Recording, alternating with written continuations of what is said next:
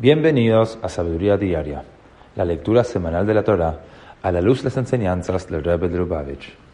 En la primera lectura de la parashá de Bayera aprendemos como en el tercer día de la recuperación de Abraham, luego de su circuncisión, Dios se aparece a él, haciendo una visita al enfermo.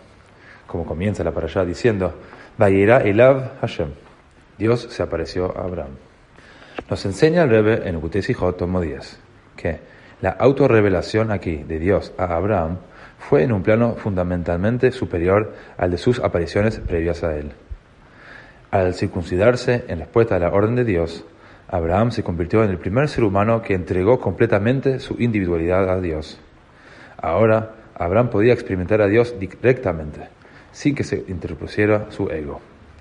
Por lo tanto, la circuncisión de Abraham despejó el camino para la entrega de la Torah a través de la cual esta autotransparencia se convirtió en el sello de la existencia judía.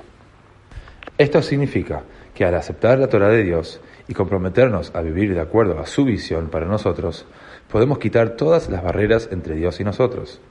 Esto, a su vez, le permite a Dios revelarse en nuestras vidas en formas cada vez más tangibles.